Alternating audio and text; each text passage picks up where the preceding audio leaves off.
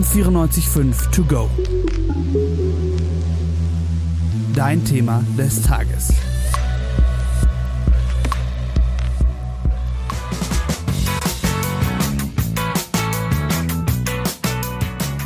Was für ein Klassiker. Kennst du den? Äh, ja klar, einmal um die Welt von Crow. Absolut, aber ich muss dich enttäuschen. Es ist tatsächlich nicht einmal um die Welt von Crow. Nicht? Das ist nämlich ein Indie-Song, der heißt äh, Fight the Start. Der geht nämlich genau so weiter.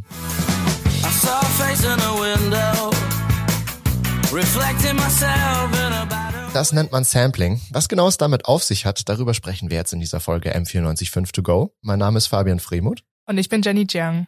Fangen wir mal ganz von vorne an. Jenny, was genau ist denn Sampling überhaupt? Grundsätzlich ist Sampling das Wiederverwerten von Teilen aus ähm, anderen Audiowerken, die dann zusammengefügt werden zu einem neuen Werk.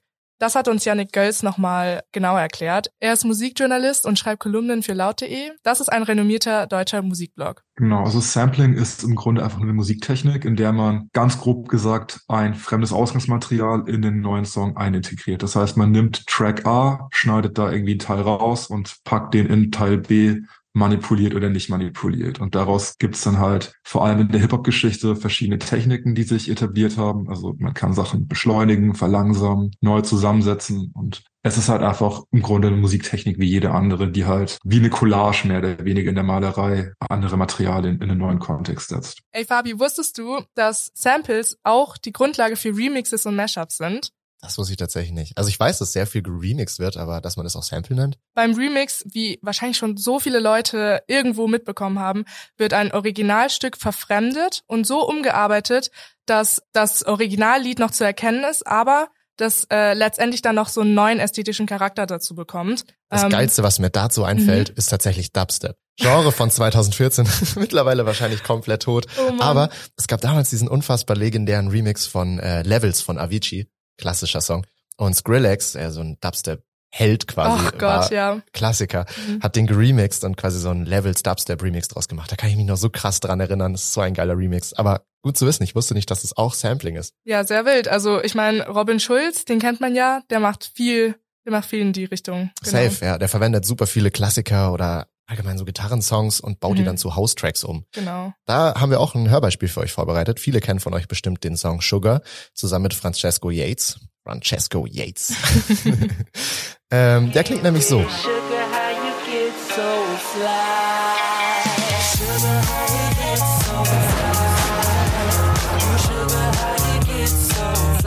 Falls ihr euch gefragt habt, wie das Original davon klingt, ähm, das zeigen wir euch jetzt. Das heißt nämlich Suga Suga.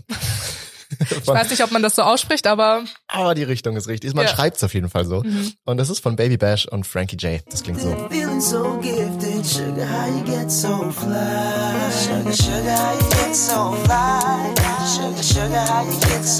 Eine weitere Technik, die es noch gibt, äh, nennt sich Mashup. Dabei kombinieren MusikerInnen weitere Samples miteinander. Ähm, da sind die Quellen sehr verschieden. Ich glaube, das klassischste, was ich so im Club gehört habe zum Beispiel, war auf jeden Fall David Guetta's Memories und obendrauf lag quasi der Vocal von Apaches Roller. Auf jeden Fall ein Klassiker. Klassiker hat man im Club auf jeden Fall schon mal gehört, wenn man in die, in, die wilden Clubs Männchens geht. Dann hat man diesen Track schon mal gehört. Also dieses Smash-Up zum Beispiel findet man auch super, super häufig. Kann man auch auf YouTube eingeben. Da, da, da, da, da, Mashup. Wenn ihr zwei Songs cool findet, es gibt safe ein Mashup davon. Jetzt haben wir ja schon gehört, dass es super viele verschiedene Arten und Formen von Sampling gibt.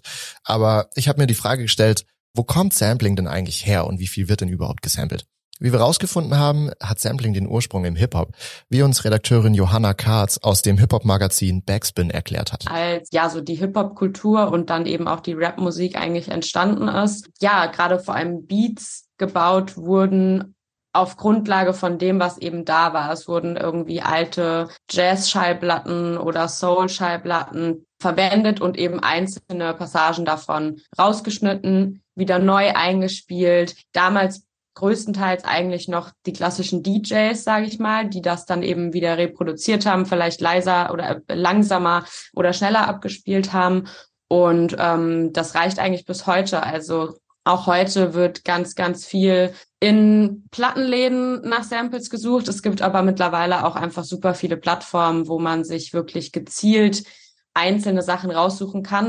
Man merkt also, Sampling ist eher eine Art ja gut, die Musik ist halt da und deswegen verwenden wir die, weil es gibt nichts anderes, auf was man rappen könnte. Keine krassen Softwares wie heutzutage, keine YouTube-Tutorials, wie man sich das selber beibringen kann, Beats zu bauen oder sowas. Also es, es wurde einfach verwendet, was es halt so gibt. Und mit der Zeit hat sich das dann in eine richtige Kunstform weiterentwickelt.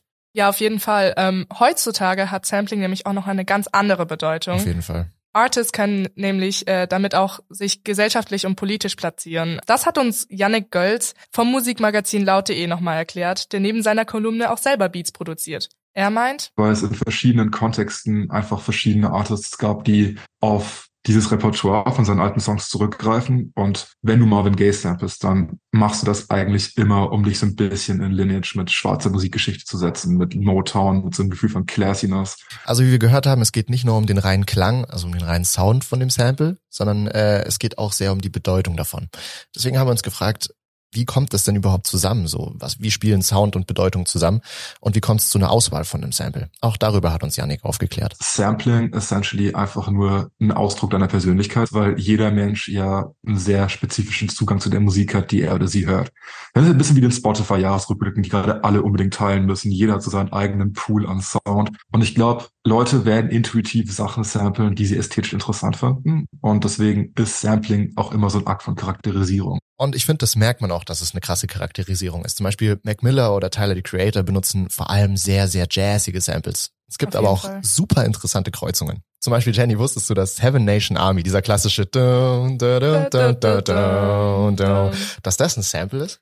Echt? Das ist ein Sample aus einer Operette. Das hören wir jetzt.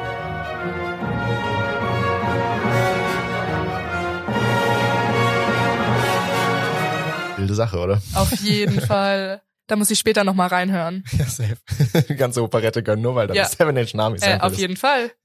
So, jetzt haben wir auch ganz viel über Musik geredet. Fakt ist aber, Sampling schlägt nicht nur Wellen äh, in der Musik. Ich finde, das ganze Prinzip an Samplen lässt sich auch auf äh, zum Beispiel die Kunstszene generell übertragen. Also Fall. ich weiß nicht, ob du in letzter Zeit bisschen diese Thematik mit AI, also mit der mit der künstlichen Intelligenz mitbekommen hast? Ich habe ehrlich gesagt gar keine Ahnung von künstlicher Intelligenz. Klär mich auf, Jenny. Du kannst doch bestimmt äh, ganz viele Memes oder diese äh, ganzen Social Media Posts von ja Selfies, die die so aussehen, als wären sie von KünstlerInnen generiert. Also Deepfake-mäßig. Ja, so digitalisierte digitalisierte Kunstformen. Da gibt es ja auch Apps dazu, die die eben ähm, schon existierende Kunstwerke benutzen, das dann weiter generieren zu einem neuen Kunstwerk. Und ich finde, das ist ja, kann man auch mit dem Sampling in der Musik vergleichen. Das ist echt eine Art Sampling auf jeden Fall. Oder? Visuelles Sampling. Visuelles Sampling, genau. Wir haben bis jetzt ja noch nicht drüber geredet, was für Samples dann oft benutzt werden. Kennst du den Begriff Amen Brothers? Safe. Amen Brothers, Klassiker. Ja, du als Musikmensch, das habe ich mir schon vorstellen können. das ist doch der meistgesampelte Drumloop, oder? Yes, yes sir. Das ist ein Drum-Solo, ähm, das eben sehr, sehr oft äh, das eben sehr, sehr oft gesampelt wurde. Und das findet man nicht nur in der Musik, sondern auch in Fernsehserien, wie zum Beispiel den Powerpuff Girls. Als ob das auch in Fernsehserien Ja, im Intro. Äh, das hören wir jetzt hier. Blossom, Bubbles and Buttercup have dedicated their lives to fighting crime and the forces of evil. Krass, du hast echt recht, es ist tatsächlich dieser Drumloop. Falls Oder? ihr den Drumloop noch nicht gehört habt, wir spielen den euch hier mal clean ein, damit ihr mal hört, was, wovon wir eigentlich reden. Hier ist der Drumloop, bitteschön.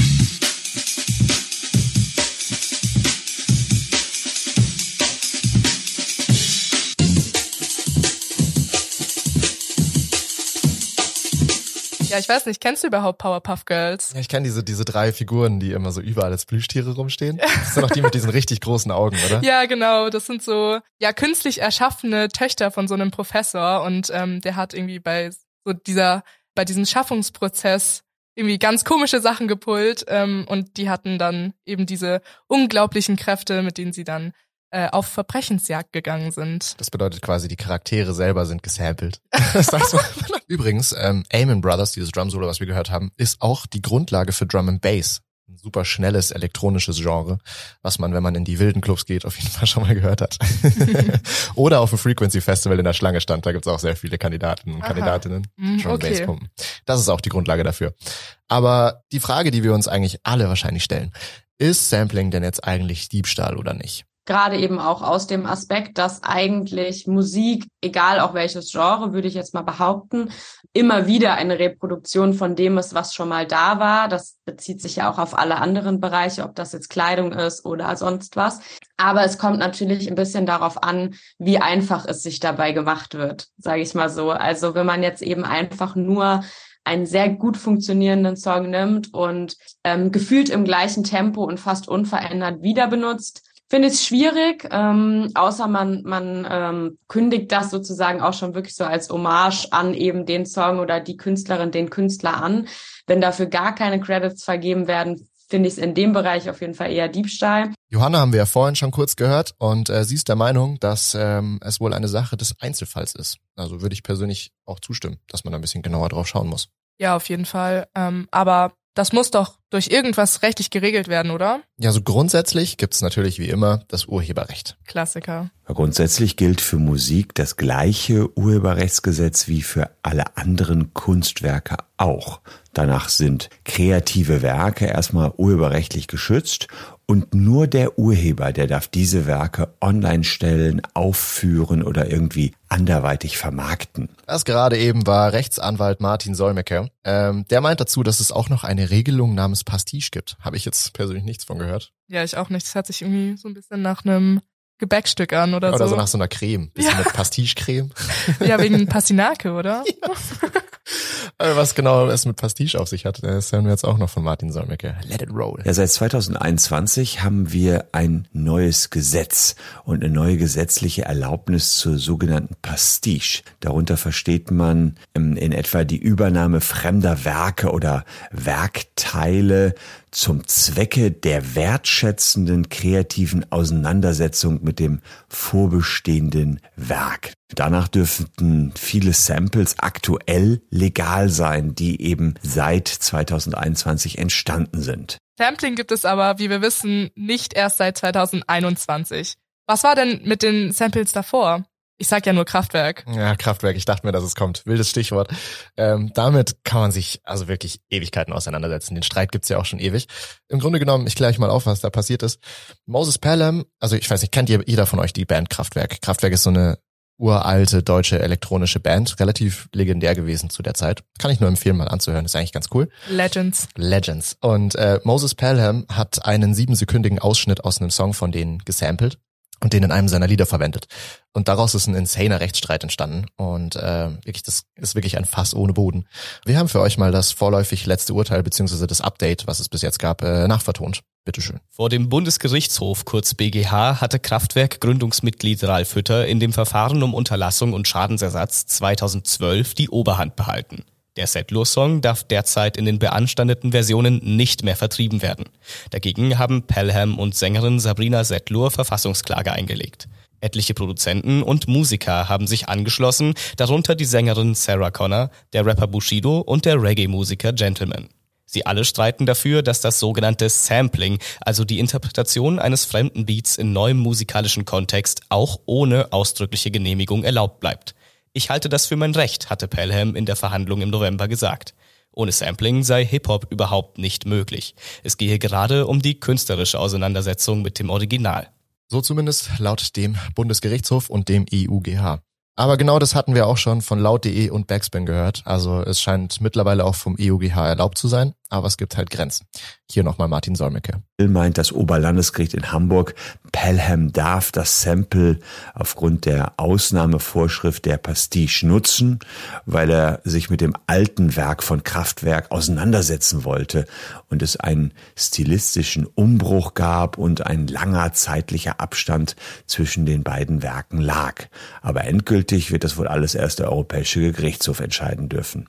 So, last but not least, das Fazit. Das Was Fazit. sollte man beim Samplen beachten? Was hat es mit Sampling auf sich? Also ich würde sagen, ich weiß nicht, wie du das siehst, aber ich finde Sampling ist definitiv Kunst. Ja, da schließe ich mich dir an. Die Frage ist nur, wie geht man mit Samples um? Also das, was ich so ein bisschen daraus mitbekommen habe, hab, ist so, man muss Samples auf jeden Fall respektieren. Wissen, wo sie herkommen, die Bedeutung und natürlich, wenn es möglich ist, immer die Erlaubnis holen. Ja, das ist auf jeden Fall samplet. wichtig und richtig. Man sieht's ja am Kraftwerkstreit, also sowas kann schon echt dem Fass den Boden ausschlagen. Also da ist schon viel möglich. Ich fände auch cool, weil Sampling ist schon echt ein richtig, richtig dicker Baustein. So man, man muss mittlerweile nicht mehr fragen, welcher Song verwendet denn eigentlich ein Sample. Ich glaube, es ist eher andersrum, welcher Ja, Song ist denn nicht gesampelt. Also immer ist irgendwo ein Bauteil von irgendwas anderem. Und ich finde es auch einfach grundsätzlich schön, dass es einfach so ein Grundbaustein der Musik ist, dass sich Genres vermischen und dass sich einfach Schnipsel von verschiedenen Songs in anderen wiederzufinden. Weiß nicht, wie es dir geht, aber löst in mir so eine Joy aus, wenn ich den Song schon irgendwo anders erkenne und dann entdecke ich den so ganz anders in einem Ja, neuen voll. Song. Vor allem jetzt bei dem, äh, bei dem Crow-Lied, einmal um die Welt, dass das jetzt auch ein Sample war, das kam wirklich unerwartet. Aber ähm, ja, ich finde es auch mega wichtig, weil ich schon das Gefühl habe, dass dadurch die Musikszene einfach vielfältiger wird und auch so eine Art von Evolution gleich Total. losgelöst wird, ne? Total. Vor allem, dass die Grenzen einfach schwimmen so. Da merkt man irgendwie so im Musikbereich ist halt nichts. Also es gibt keine Grenze. Ja, und ich meine, die meisten Leute sagen eh, wenn man fragt, was hörst du denn gerne für eine Musikrichtung? Die meisten Leute sagen ja eh, ah, ich höre irgendwie alles und hab da überhaupt nicht so ein Favorite Artist, Favorite Genre und und das passt doch auch zu unserer Gesellschaft irgendwie. Absolut, total. Damit vielen herzlichen Dank, dass ihr uns zugehört habt. Wir hoffen, ihr schaltet nächstes Mal wieder ein, wenn es eine neue Folge M495 To Go gibt. Lasst uns gerne fünf Sterne da. Hört bei M495 rein, sowieso. Mein Name ist Fabian Fremuth. Und ich bin Jenny Jiang. Vielen Dank fürs Einschalten. Wir bedanken uns natürlich noch bei unseren ExpertInnen. Und zwar Rechtsanwalt Martin Solmecke, Musikjournalistin Johanna Karz des Hip-Hop-Magazins Backspin und Yannick Gölz, Kolumnenschreiber für den Musikblog laut.de. Die Sendeleitung für diese M945 To Go Folge hatte Celine Schuster. Redaktionsschluss war der 15. Dezember 2022. Bis zum nächsten Mal. M945 To Go.